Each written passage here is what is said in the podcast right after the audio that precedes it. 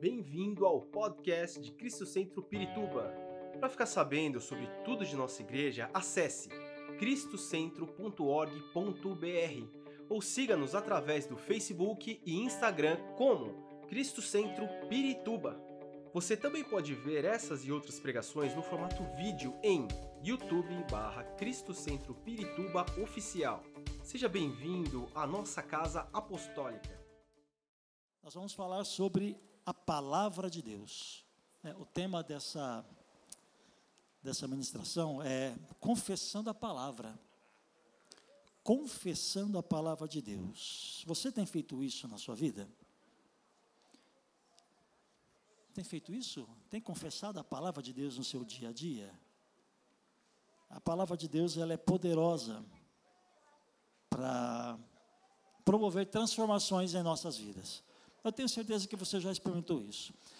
Uma coisa que eu gosto muito é, nos grupos de comunhão é que em todos os grupos que nós vamos, nós vemos pessoas que são transformadas pela palavra de Deus.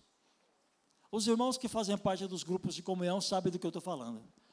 Pessoas que chegaram na igreja, meio que caíram de paraquedas por aí, né? E aí, de repente, uma palavra, uma palavra é capaz de transformar. Nós temos uma irmã, ela está conosco também em um dos grupos, por 15 anos.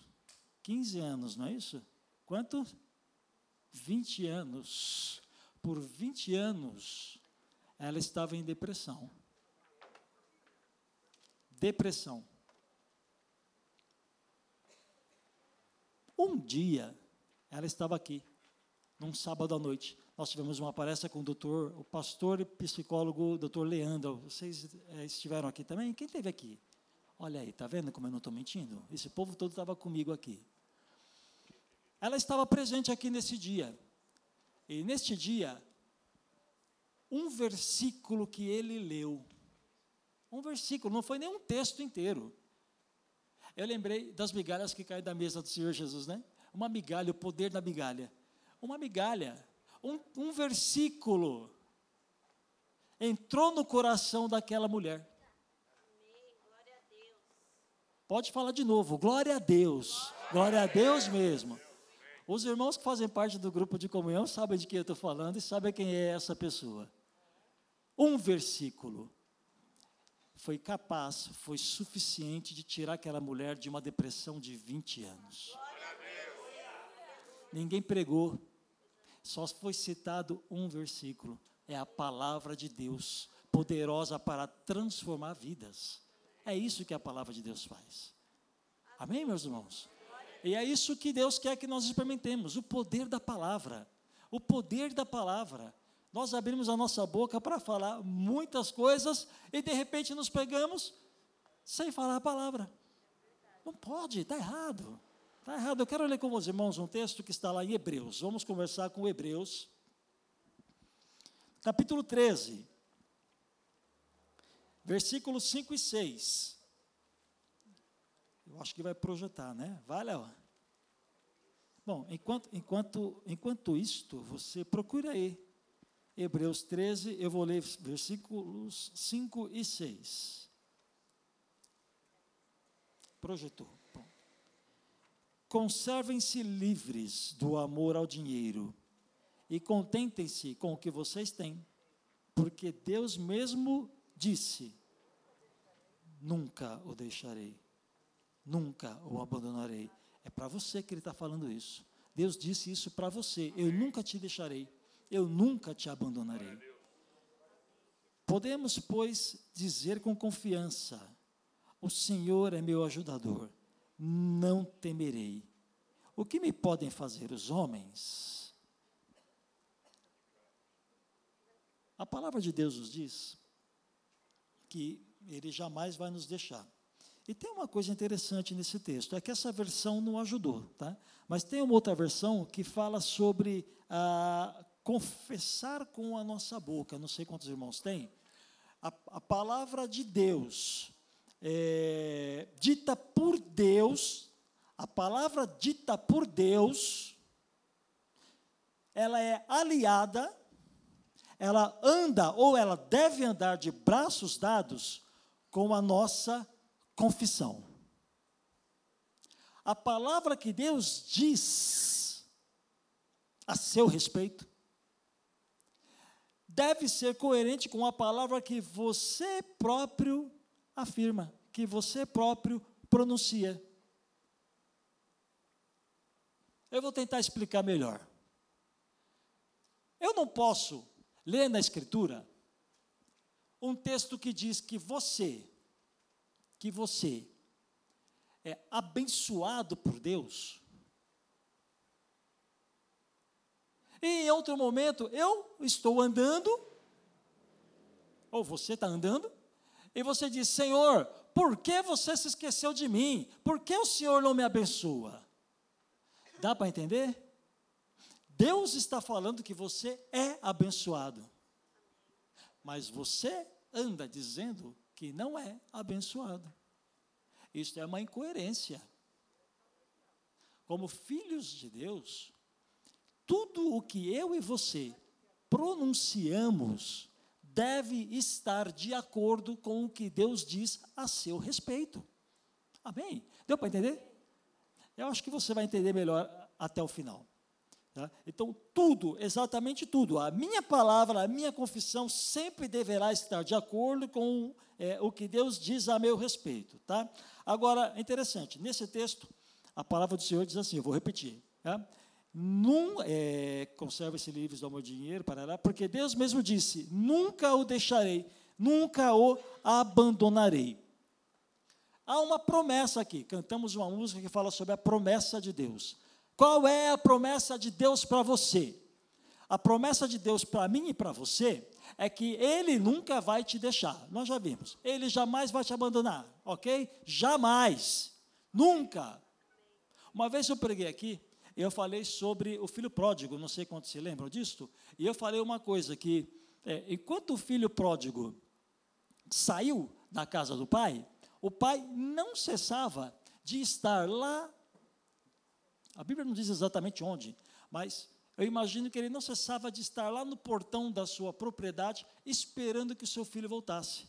Ou você acha que o filho voltou e foi uma coincidência do pai estar lá para ver o filho voltando?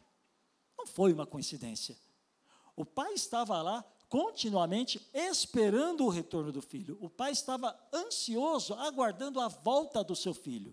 Ele queria o seu filho. Então, Deus, ele está é, é, é, empenhado em te abençoar. Ele está empenhado em cuidar de você. Está aqui, nós vimos. Porém, você não encontra em nenhum lugar da Bíblia que ele não nos colocará, é isso mesmo, que Ele não nos colocará em meio aos problemas. Existem dificuldades que Deus permite que sejam gerados em nossa vida, não é verdade? Vide, por exemplo, Jó, o mais clássico de todos. Jó. Jó. O diabo foi lá é, acusar Jó. Mas uma leitura atenciosa da Bíblia você vai perceber que Jó não pediu para tocar, é, perdão, o diabo não pediu para tocar em Jó. O diabo foi fazer o papel dele, ele é um acusador. Mas em momento algum o diabo disse: Deixa eu tocar nele. Está escrito isso? Não está. Quem sugeriu que o diabo tocasse em Jó? Hã? O próprio Deus. O próprio pai sugeriu, o próprio pai permitiu, o próprio pai deixou. Porque nós sabemos, é, existem coisas da nossa vida que nós só aprendemos na caminhada. É na caminhada. Não adianta alguém vir te ensinar oralmente, é legal, beleza, eu, isso é ótimo, é muito bom, tá? É muito bom a gente ter a instrução de outros, eu digo o seguinte, que quando a gente ouve a instrução de outros, nós economizamos muitos anos da nossa vida, né? Poderia bater a cabeça agora, isso me geraria um problema por muitos anos. Mas, se eu acolher é, é, é, a sabedoria né, de outra pessoa que já passou por determinado problema que eu estou passando, eu economizo vários anos da minha vida. E eu não sou bobo, eu quero economizar. Amém? Então, irmãos, é, Deus vai cuidar de você, mas Deus vai permitir que eu e você entremos em problemas. É desta forma que Ele vai se mostrar na sua vida. Não é gostoso, mas é este é o jeito de Deus fazer você e eu crescermos na fé. Esse é o jeito de Deus fazer eu e você conhecermos Ele mais e mais. É aí no meio do problema que nós conhecemos a Deus. E mais ainda, é no meio do problema que nós nos conhecemos. É aí no meio do problema que eu descubro quem eu realmente sou. Que eu descubro quanto realmente eu confio nele. Não é verdade? É quando eu descubro quanto de Cristo existe em mim o quanto eu ainda sou falho. É aí no meio dos problemas, na boa, a gente não aprende, a gente desfruta. Amém? Muito bem. Continuando aqui, ah, é, o Senhor prometeu que estaria conosco, tá? E Ele caminha conosco para dar-nos a vitória, a vitória que você procura, a vitória que você deseja, ela já está conquistada. A vitória já foi conquistada por Cristo. É tudo Ele, viu? Não é nada você. Não é nada eu, não é nada você, é tudo Ele. A sua vitória não é sua. A sua vitória é Ele que te dá. Saiba disso. É Ele que nos dá a vitória. Eu conquistei. Bobagem, irmãos. Ele deu. É Ele que dá. Então, a vitória o que o Senhor, o que o Senhor deseja é que nós aprendamos a andar com Ele para conquistarmos, ou melhor, para tomarmos posse da vitória que Ele já conquistou para nós. E para isso é fundamental aquilo que você fala. Aquilo que sai da sua boca funciona como um trampolim ou como uma âncora. O trampolim te joga para cima. A âncora vai para baixo. O que você fala funciona como uma âncora, como um trampolim, para você alcançar o que o Senhor tem para você, ou para você simplesmente não alcançar. Ok? Eu quero. Tudo bem até aqui? Eu quero falar para os irmãos sobre algumas coisas que, que nos impedem de alcançarmos a libertação do Senhor para as nossas vidas. E a primeira, o primeiro texto, que eu, o segundo texto que eu quero ler com os irmãos, está lá em Mateus capítulo 13, 13 verso 17. 13. Mateus 3, vamos até lá? Mateus capítulo 3. Eu sei que você já sabe, é o texto que vai falar sobre o batismo de Jesus.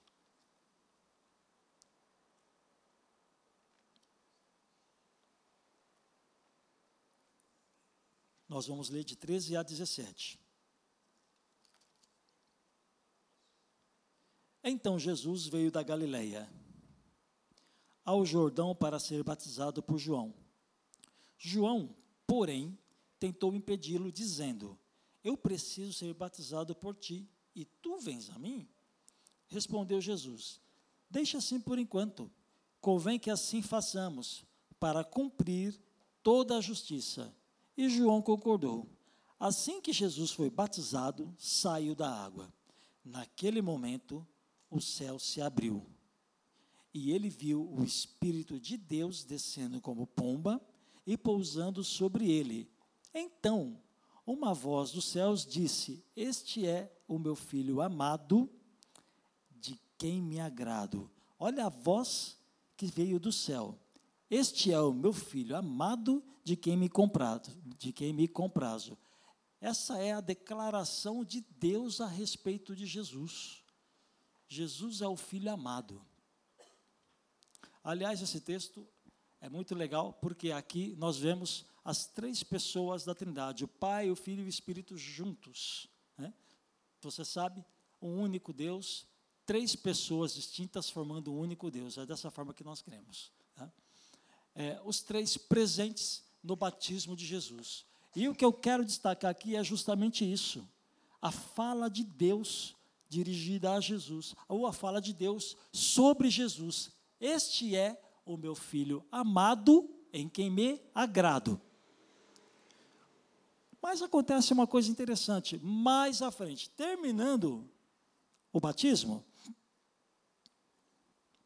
Jesus, a Bíblia diz que Jesus foi então levado ao deserto. Continue a leitura, capítulo 4. Então, Jesus foi levado pelo Espírito ao deserto para ser tentado pelo diabo. Depois de jejuar 40 dias e 40 noites, teve fome. O tentador aproximou-se dele e disse: Se és o filho de Deus, manda que estas pedras se transformem em pães. Jesus respondeu: Está escrito: Nem só de pão viverá o homem, mas de toda a palavra que procede da boca de Deus. Vocês perceberam qual é a cilada do diabo? Qual foi a declaração que Deus falou a respeito de Jesus? Este é o meu filho amado, em quem me agrado. Qual foi a fala do diabo para Jesus? Se és, se és o filho de Deus. A ideia do diabo, a estratégia do diabo continua a mesma. Ele usou o mesmo repertório. O cara não tem criatividade, viu? Não tem jeito. O mesmo repertório que ele usou com Eva, lá no, no Jardim do Éden. Né? Ele gerou uma confusão no coração dela. E cadê o homem que não estava lá, né, pastor, para ajudar ela a tirar essa confusão? Oh, Deus. Acho que era palmeirense. Eu vou falar que o pastor Mauro não está aqui mesmo? Não contem para ele. A estratégia do diabo é justamente atacar a palavra de Deus. Neste caso, ele atacou a identidade de Jesus. Jesus, se Deus declarou que Jesus era o filho amado, a ideia do diabo era gerar dúvida no coração de Jesus: será que você é mesmo o filho amado? Prova. Prova que você é o filho amado. Transforme essas pedras em pães. Jesus poderia ter transformado as pedras em pães. Eu acredito que isso não era pecado, não seria pecado. Ele poderia ter feito isso. Mas ele não fez, porque Jesus não precisava provar nada para o diabo. Sabe por que ele não precisava provar nada para o diabo? Porque ele já tinha a palavra de Deus. A palavra de Deus diz que ele era filho amado. Pouco me importa o que o diabo diz a meu respeito. Você é filho. Você é filho. A, palavra de Deus fala que todos quantos receberem, deu-lhes o poder de serem feitos filhos de Deus. Se você crê em Jesus como Senhor e Salvador da sua vida, você é filho. Você, essa identidade não pode ser roubada de você. Se em algum momento alguém te disser, você, filho, hum, sei não, hein? Repreenda isso, irmão. Repreenda isso. Você é filho. Você vai acreditar no que o diabo diz? Vai dar uma de Eva agora? Vai acreditar no que o diabo diz ou no que Deus diz a seu respeito? Você é filho, essa é a palavra de Deus para você. Você é filho e acabou. Creia no que a palavra diz a seu respeito. Amém? Amém. Continuando aqui. É, Jesus não precisava provar nada, né? ele apenas se apegou à declaração do Pai sobre ele. Eva fez exatamente o contrário. Eva não entendeu a sua identidade e foi enganada pelo diabo. Então, primeira coisa que você precisa entender para que as confissões da sua boca sejam diferentes é que você é filho. E como filho, a Bíblia diz que você tem acesso, você está assentado nas regiões celestiais e tem acesso a toda sorte de bênçãos. Salvo engano, é, é Efésios 1, eu acho que é isso. Você está lá com o Senhor. Por quê? Porque você é filho. Porque você é filho. Amém? Então, não permita é, que o diabo te faça, te engane. Não viva como se você não fosse um filho. Todos os dias acorde como filho de Deus. Eu acho engraçado, eu vou, eu vou, eu, eu, eu acho que o melhor exemplo, eu sempre falo isso porque eu, a minha mulher diz que eu estou muito repetitivo, eu estou ficando velho, né, gente? Mas eu acho que o melhor exemplo é o nosso filho, né? Eu fui outro dia lá no, no, no mercado municipal e eu comprei um negócio que é muito legal, é um tal do presunto espanhol. Conhecem? Aquele negócio é gostoso demais. É muito gostoso. É muito gostoso. Chama Ramon. É muito gostoso. Só que é muito caro. Então é uma vez na vida toda na morte. Não é sempre não. Né? Eu comprei aquilo e falei para o meu filho, ó, corta aí, meu filho gosta também, corta aí, tem que cortar bem fininho, corta aí, nós vamos comendo aí ao longo da semana. Era um pedaço bem servido e não é para encher a barriga, sabe? É petisco, é um deguste. Meu, meu, meu sobrinho fala, é um deguste. Corta aí, vamos comendo durante a semana. Rapaz, dois dias. O cara comeu todo o meu negócio, meu. O cara, aí eu tô, comprei também azeitona espanhola. Meu, aí quando bate a vontade, sabe? Meu, vou comer aquela azeitona. Cadê? Cadê? Então o meu filho sabe ser meu filho. O meu filho aproveita tudo que eu posso prover para ele. Entendeu? Ele não precisa, ô oh, pai, posso abrir a geladeira e catar lá o negócio? Imagina, ele vai lá e cata. Eu já contei aqui. Outro dia eu procurei uma camisa que eu queria. Sabe quando você quer ir com aquela camisa? É aquela. Cadê minha camisa? Tá por aí. Aí eu fui, eu não achei a camisa. Ah, eu vou com essa aqui mesmo. Contrariado, peguei e vim. Quando eu cheguei na igreja, um cara igual a mim com a minha camisa. Meu filho sabe ser meu filho. Aproveita o máximo que ele pode. Você tem que fazer o mesmo com seu pai. Você é filho. Você não tem que pedir licença para abrir a geladeira de Deus e pegar o que te precisa. Vocês estão entendendo o que eu estou falando? Você não tem que pedir licença para abrir o guarda-roupa de Deus para pegar o que você precisa. Simplesmente pegue pela fé. Nós vamos falar agora. É a fé, é a, a, a, a, a mão com essa mão você consegue, você alcança as coisas físicas, materiais, mas é a fé, é com a fé que você pega as coisas espirituais, as bênçãos espirituais de Deus, é com a fé que você pega. Vamos continuar. Deixa meu presunto para lá, ele acabou com tudo. Meu oh, Deus. Agora tem que esperar o décimo terceiro, né, de novo. Muito bem. É, não permita que o diabo coloque a sua identidade em xeque. Você é filho e acabou. Se alguém disser que não é, não creia, hein? Fique com o que Deus diz a seu respeito. A minha confissão, ela precisa, ela precisa ser exteriorizada. A minha, a minha confissão, o melhor, vamos repetir tudo de novo, que nada disso. A minha confissão exterioriza a minha fé, manifesta a minha fé. Aquilo que eu faço, aquilo que eu falo, a maneira como eu ajo, manifesta o que está lá dentro. Você sabe disso. Eu já falei para vocês uma vez que não existe nada que você faça, fale, etc., que não tenha surgido antes no seu pensamento, dentro de você.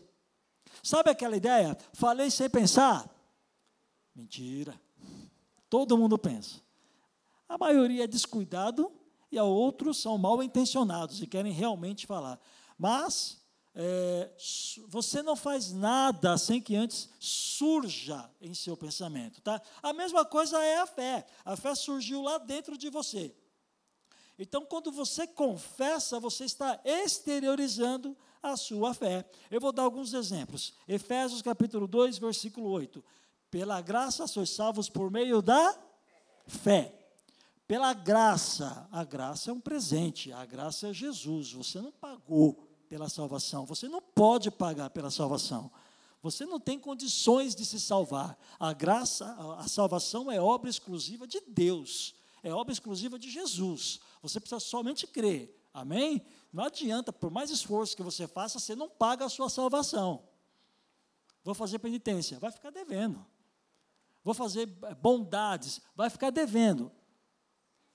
Não há nada que pague a nossa salvação, só o sangue de Jesus. Só, só. E você tem acesso, de acordo com o texto, pela aí você vai lá em Romanos para complementar esse texto. Romanos capítulo 10, versículo, versículo 8 e 9. É, Léo, você pode, você pode projetar? Eu acho que fica mais fácil eu ler assim. Romanos 10, 8 e 9. Já está lá. Eu estou esperando e já está lá. Mas o que ela diz, a palavra, tá? O que ela diz, a palavra está perto de você, está em sua boca e em seu coração. Isto é, a palavra da fé que estamos proclamando. Se você confessar, ó, eu estou exteriorizando. Se você confessar com a sua boca que Jesus é o Senhor e crer em seu coração que Deus o ressuscitou dentre os mortos, será salvo. Primeiro você crê, está dentro de você, está no seu espírito. Depois você crê com a razão. Primeiro você crê com o espírito, depois com a razão. Você entende a obra de Jesus. Você entende que você é um pecador e que você não pode fazer nada sem Jesus. Então o que você faz? Você passa a crer na obra salvífica de Jesus. É isso. Mas surgiu primeiro no seu interior, dentro de você. Quando a Bíblia diz para você confessar, é para você exteriorizar. Você está pondo para fora aquilo que está, aquela crença que você está, que você tem lá dentro. Deu para entender? Deu para entender? Agora, amém, irmãos? Senão eu dou um jeito de explicar de outra forma. Mas toda crença que você tem, ela é interior, você precisa exteriorizar. Tá? E é isso que a palavra de Deus diz, que nós necessitamos confessar o que está no interior. Confessando o que está no interior. Jesus ainda falou a respeito disso em Mateus capítulo 12 versículo 34. Vamos lá comigo. Mateus 12, 34.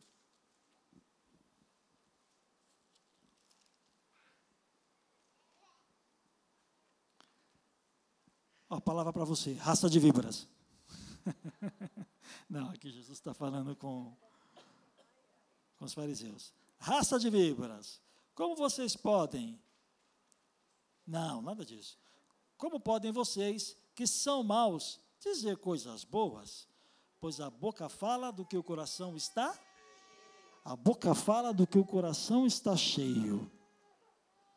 E aí nós temos um problema. Que eu vou transferir para você, não vou ficar com ele sozinho para mim. Teu coração está cheio de quê? O que está dominando o teu coração? Se nós, eu vou te dar uma dica para você descobrir. Presta atenção nas palavras que você está proferindo. Se essas palavras que você está proferindo tiverem conexão com a palavra de Deus, conforme nós falamos agora há pouco, seu coração está se enchendo da palavra de Deus. Mas se as palavras que saem da sua boca não têm conexão com a palavra de Deus, então você precisa mudar esse negócio na sua vida, meu irmão. Você precisa tomar jeito.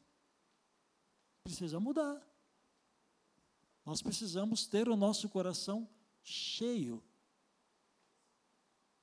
Para confessarmos a palavra, nós precisamos conhecer a palavra. Por que que pastor é chato, né? Que manda você ler a Bíblia? Leia a Bíblia, né? Vocês já repararam? Qualquer coisa que você vai falar com o pastor, o que, que a gente fala? Leia a Bíblia. Leia a Bíblia. Aí você vem pedir um conselho, a gente vai aonde? Na Bíblia. Olha aqui, ó, aqui a palavra de Deus diz isso. Pastor, eu vou casar, que da hora. Vem cá, olha o que a palavra de Deus diz. Vou comprar o um carro, que bom. Vem aqui, deixa eu te falar o que a palavra de Deus diz. Tudo é palavra de Deus. Por que, que nós, pastores, amamos falar para vocês lerem a Bíblia.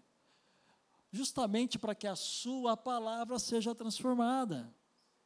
Primeiro ela transforma o seu interior. E aí você exterioriza a palavra. Seu interior precisa ser renovado, seu interior precisa ser transformado. Só quem tem o poder para isso é a palavra de Deus. Então, é importante, meus irmãos, que vocês tenham o hábito da leitura bíblica. Que vocês se encham todos os dias da Bíblia. Tá? E não é só por isso, não. Tem um salmo, me, me fugiu qual salmo que é, se alguém se lembrar depois, pode me ajudar. É até uma música, né? A tua palavra escondi. A primeira música, a musiquinha que eu aprendi quando eu me converti em 88. A tua palavra escondi. Eu vou parar por aqui para você não ir embora. A, escondi a tua palavra em meu coração para não pecar contra ti. Quem achou? Salmo 119, 11, o salmo mais comprido da Bíblia. Salmo 119, 11. Quer projetar, Léo? Por favor, Salmo 119, 11. A palavra de Deus, ela, só não, ela não apenas muda a sua maneira de se comportar. Guardei no coração a tua palavra para não pecar contra ti. Ela não só muda a sua maneira de se comportar. A palavra de Deus, ela é uma arma, ela é uma ferramenta, ela é uma espada Efésios fala que ela é uma espada que você usa para derrotar os seus inimigos, dentre os quais os pecados. É com a palavra de Deus que nós guerreamos contra o diabo para destruir, para impedir que os pecados dele vinguem em nós. Amém? Você precisa mudar o seu interior se você não tem palavra de Deus aí. E eu vou concluir eu vou concluir. Estou dando uma dica. A palavra de Deus ela gera fé. Quando eu conheço as promessas de Deus, eu posso agir com fé. Vou contar uma história para vocês. A palavra gera fé. A palavra de Deus diz que a fé vem pelo ouvir e ouvir a palavra de Deus. Não é ouvir qualquer coisa. A fé só vem quando você ouve a palavra de Deus. Quando Moisés estava lá no deserto, Deus falava para ele: Moisés, leva esse povo que eu vou dar para vocês uma terra que mana leite e mel Canaã. Vocês vão entrar e vão dominar. Essa foi a promessa, certo? Essa é a palavra, a declaração de Deus. Vocês vão entrar e vão dominar. Mais à frente, Josué é empossado, né? Moisés, Deus avisa para Moisés, Moisés, você vai morrer. Coloca aí Josué no seu lugar. É, dê autoridade para ele diante de toda a congregação, reúne toda a congregação, toda a igreja, toda a igreja, todo, todo o povo, reúne o povo todo aí e empodera o homem, empodera Josué. Josué vai ser o seu sucessor. E Deus disse a Josué: eu estarei contigo onde quer que andares. Não pasme nem te espantes. Estarei contigo onde quer que andares. Vocês vão dominar a terra prometida. Vocês vão entrar na terra prometida. Então, olha como Deus ele ia repetindo a declaração. A certeza é que eles iriam entrar na terra prometida, não é? Por quê? Porque Deus falou. Deus falou que eles iam entrar. Deus falou. Determinado momento, doze espias, você conhece a história, foram lá e enxergaram uma terra maravilhosa. Só que tinham gigantes. É claro, a terra não estava abandonada, tinha gente habitando na terra. Então os doze voltaram para Moisés trazendo um relatório. E dez deles trouxeram um relatório ruim. Vocês lembram? A terra tem gigantes, eles irão nos esmagar, nós não conseguiremos dominá-los. Essa terra não é para nós. Mais dois se lembraram da promessa de Deus. Dois, Josué e Caleb se lembraram da palavra. Eles se lembraram do que Deus tinha declarado. Eu não quero saber qual é o tamanho desses caras. Eu estou um pouco me lixando para a quantidade de ídolos que esses cananeus têm, e eram muitos. Esse é Josué e Caleb falando, hein? eu não estava lá, mas imagino que foi isso.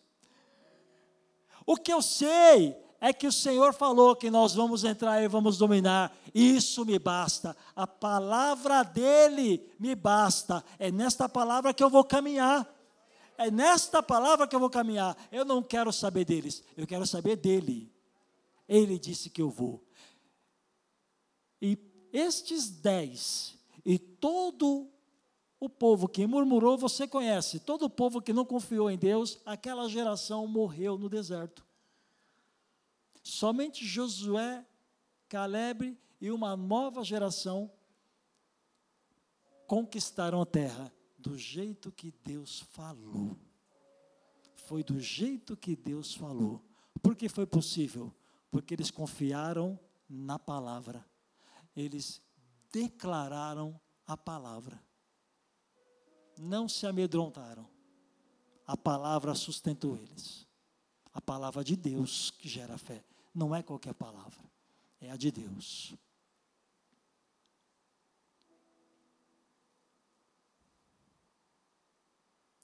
Glória a Deus, aleluia. Jesus disse que a palavra é pão, a palavra é alimento. E quando lá no deserto ele foi tentado, voltando lá agora, né? Quando lá no deserto ele foi tentado, o que ele disse para o diabo naquele momento foi: A palavra de Deus é suficiente para mim. Eu não preciso de outra coisa. O que Deus declarou a meu respeito é suficiente. Eu não quero outra coisa. Amém. Queria que você ficasse em pé no seu lugar. Esperamos que esta mensagem tenha te inspirado e sido uma resposta de Deus para a sua vida. Quer saber mais sobre Cristo Centro Pirituba? Siga-nos nas redes sociais no Facebook, Instagram e YouTube, ou visite nosso site em cristocentro.org.br.